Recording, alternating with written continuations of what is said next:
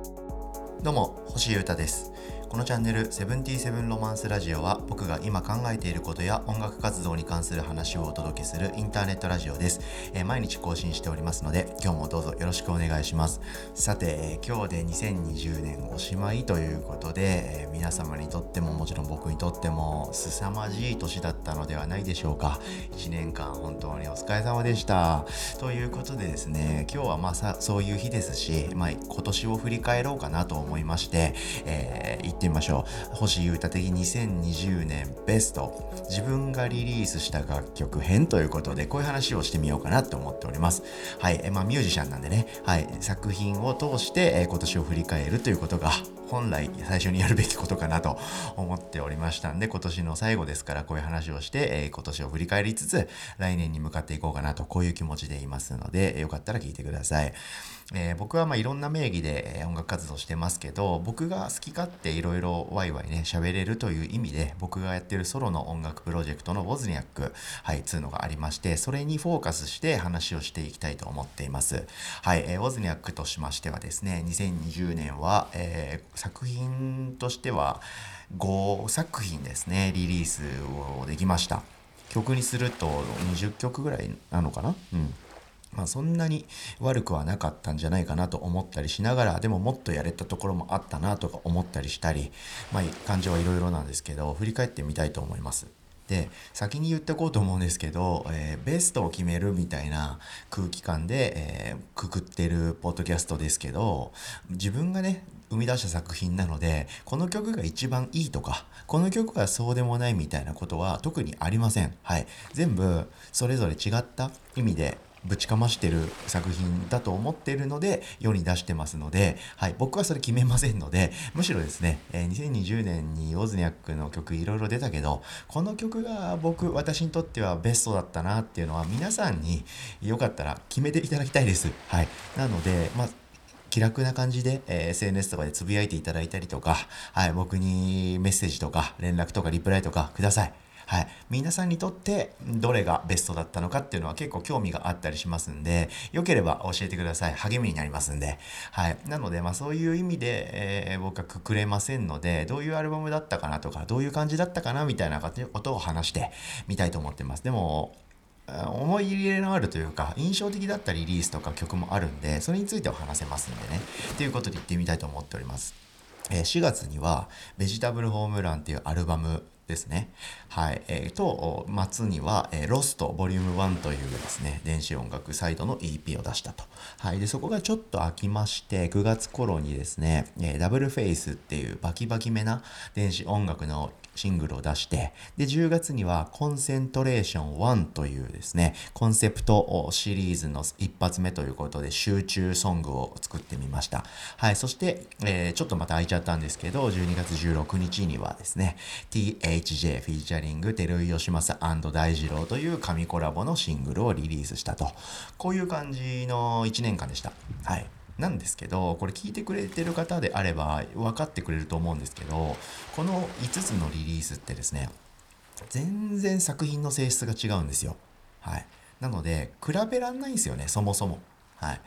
ベジタブルホームランっていうアルバムは、えーいろいろ詰め込まれてますね。はい。バンドで生演奏した曲もあれば、僕があ電子音だけで、えーパソコンだけで打ち込みだけで作った曲もあります。短い曲もあれば、がっつりした曲もあるし、という作品でしょ？で、すぐ後に出したロストっていう EP はですね、まあ、電子音だけ、えーほぼね、あと僕が指パッチンしたリズムを入れたりとか、はい、実家に打ち捨てられていたガットギターをちょろっとポロンと弾いてみたのを入れたとか、そういうのはあるんですけど、基本的には電子音です。しかも、ロストっていう名前を付けたのはそういう理由があるんですけど、何かが欠けてるっていう感じを僕はリリースしたかったんですね。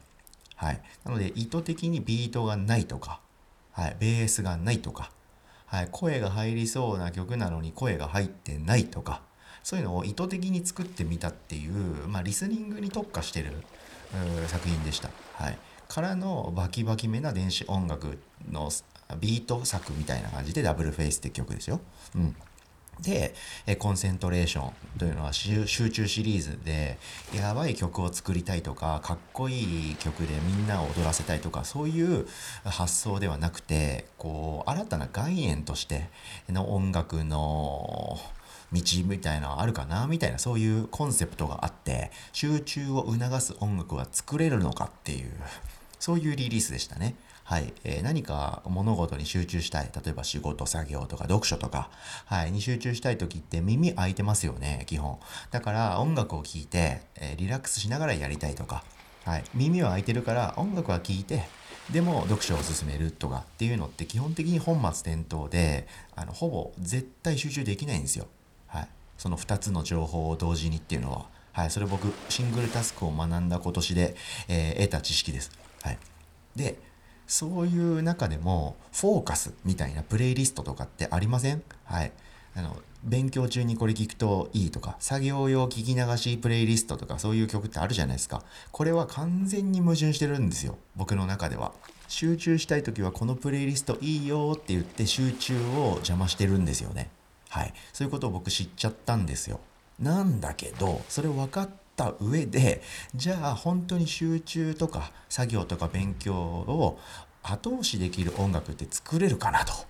こういうことに興味があっちゃいまして、作ってみたっていうシリーズなんです。ごめんなさい。ちょっと長くなりましたけど。はい。コンセントレーションっていう曲だけですね、明らかに曲の空気感が違いますので、もし知らないっていう方のために、ちょっと話してみました。ワントラックでですね、13分以上あるんですけど、まあ、こういう作品でした。はい。そしてですね、こういう新しい概念としての音楽作品っていうのは他にも考えてることがあったりしますんで、またリリースしますんで、その時はまたチェックしてみてください。コンセントレーション2も出しますんで、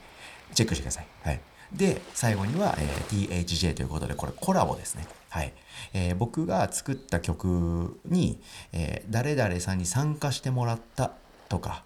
えー、歌やラップだけ誰々に考えてもらって共作したっていう域をもう超えていて、えー、本人も SNS で発信してくれていたので、これは間違いない情報だし、公開していい情報だと思って僕は言うんですけど、あの曲はですね、えー、大二郎、あの、情緒の大二郎が、えー、ドラム、そしてギター、そしてベース、基本的な部分を作ってます。はい。で、そこにさらに照井義正くんがギターを考えてくれて、さらにギターを乗せてくれてます。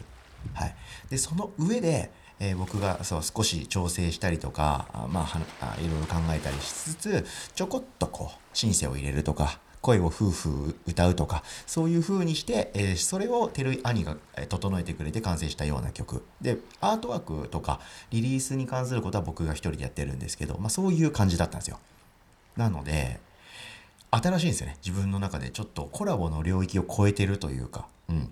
まあ、そういう5作品でした。ごめんなさい。ちょっと細かく振り返っちゃったんですけど。なので、比べらんないですよね。うん。だから、それっていいことだなと思っていて、全部が、それ、そのジャンルにおいてはナンバーワンのリリースだったなって僕の中でも思えるので、はい。しかもこういうことを同じ名義でやれる活動って良くないですか？はい。まあ、もちろん、よくわかんないというか、このアーティストはどういう曲を出すのかとみたいなものがジャンルでくくれないんで何なんこの人って思ってる人も結構いると思うんですよね。うん。でもいいんですそれで。ソロなんで。はい。もう昨日と今日で言ってることが180度ぐらい変わっちゃうぐらいその場その場のテンションで、えー、スピード感と行動力を持ってどんどん動き続けている今この瞬間が楽しいそんな人間が一人っきりで 何の誰かへの忖度もせず 何の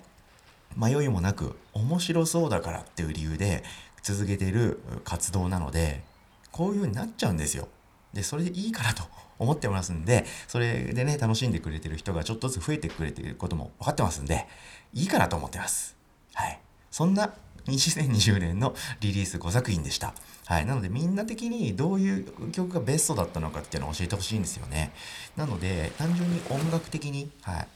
やっぱりウェーブスでしょうっていう人もいれば、いや、ベッセルだねっていう人もいれば、いや、コンセントレーション1でしょ。お前やばいよっていう人もいます。はい。で、むしろそういう曲しか聴いてなくて、ちょっとバンドの曲うるさいなと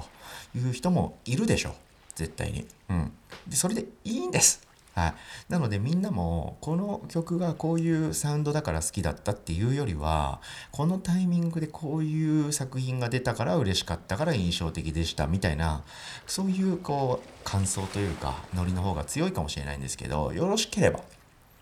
大晦日ですし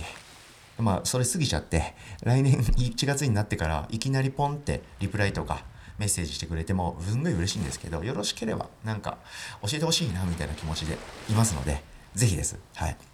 で、まあ、僕的にはですね、えー、印象的だった楽曲とか作品っていうのはもちろんありましてまあ全部そうなんですけどやっぱりステイホームですよね、うん、今年はそれに尽きるでしょう。うん、ウイルスと戦った年でしたから、まあ、これからも戦うと思うけど来年以降も、うん、でそんな時に僕には何ができるかなとかこのタイミングでこの状況の僕はどういうことをやると面白いかなとか考えて出したのが「ロストっていう EP だったんですよね。うんなので、ロストの曲を聴くとですね、ああ、うんうんうん、みたいな気持ちになったりします。はい。あとは新しい挑戦の一つということで、コンセントレーション1も、うんって思うし、自分が本読んだりとか、何かに集中したい時に13分、よし、コンセントレーション1聞こうっていう風に、僕はそういう風に道具としても使ってますしね。うん。そして、えー、年末に起こった神コラボですね。まあ、これは印象的だったかなと思います。はい。でも逆言うと、僕が一番こうメインラインみたいにしてるのは、やっぱりベジタブルホームランみたいな、はい、生演奏の曲と電子音楽を何の境目もなくぐにゃっと混ぜて一つの作品としてパッケージしちゃうっていうことだったりとか、はい、あとは音楽的な近年の僕のブームというかね、えー気分としてはダブルフェイスみたいな結構強めの電子音楽みたいなところになるので、まあ、なので全作品僕は思い入れ、えー、マックスなんですよ。うん。いい作品いっぱい出せたななんていうそんな年でした。はい。いろんな形でいろんなスタイルで僕と関わってくれた方ばっかりだと思います。てかそういう人しかこのチャンネル聞いてねえか って思うんですけど、はい、皆さんいろんな感じで僕のことチェックしてくれて普段ありがとうございます。はい、そして、え僕は結構ですね、年末年始とかあんま関係ない習慣的なあ人生を送ってますので、なんで今日だけスーパー閉まってんの？とか思っちゃうたちなんですよね。はい、なのでそれ僕の活動にも同じように紐づいてますので、えー、ただね、明日が来るだけですから、年が変わるとかっていうのは誰かが決めたストーリーですからね。はい。サピエンス全史でもそういうこと言ってたでしょ。はい。なので僕は単純に、えー、今日も寝て、明日起きて、えー、同じようにポッドキャストを撮りますし、はい、活動をズムズム続けていきます。新しいことを実は僕いっぱい、ね、仕掛けて、実務的に動き始めてますんで、そういったものもね、少しずつ皆さんにお届けできる時は来ると思いますので、いろんな形でチェックしてください。ぜひよろしくお願いします。ということで、えー、今日は1年のまとめという感じで、はい、僕ソロの音楽活動を振り返りつつ、1年間を振り返りつつ、今後の話もしてみました。聞いてくれてありがとうございました。ということで、星優太的に2020年ベスト、えー、自分がリリースした楽曲編ということで、えー、2020年の最後のポッドキャストをお話させていただきました。はい。で、えー、毎日毎日いろんなこと考えてて、ギュッと僕はやってまして、それをですね、えブログサービスのノート、の中のマガジンっていうのがありまして、星優太のスーパーベータっていう名前を付けまして、そのマガジンでめちゃくちゃ書いてます。はい。簡単に言うと、毎日毎日星が作った曲が聴けるメルマガみたいな感じで、はい、僕が日々制作している曲のデータも公開しつつ、えー、今、そして今後仕掛けることなどを踏み込んだこと結構書いてみてます。そしてそれがほぼ毎日更新されますので、そっちもよろしければ、興味のある方は覗いてみてください。以上、セブンティーセブンロマンス、星歌がお届けしました。それでは今日も皆様元気にいってらっしゃい。そして1年間聞いてくれてありがとうございました。そして明日も全然よろしくお願いします。バイバーイ。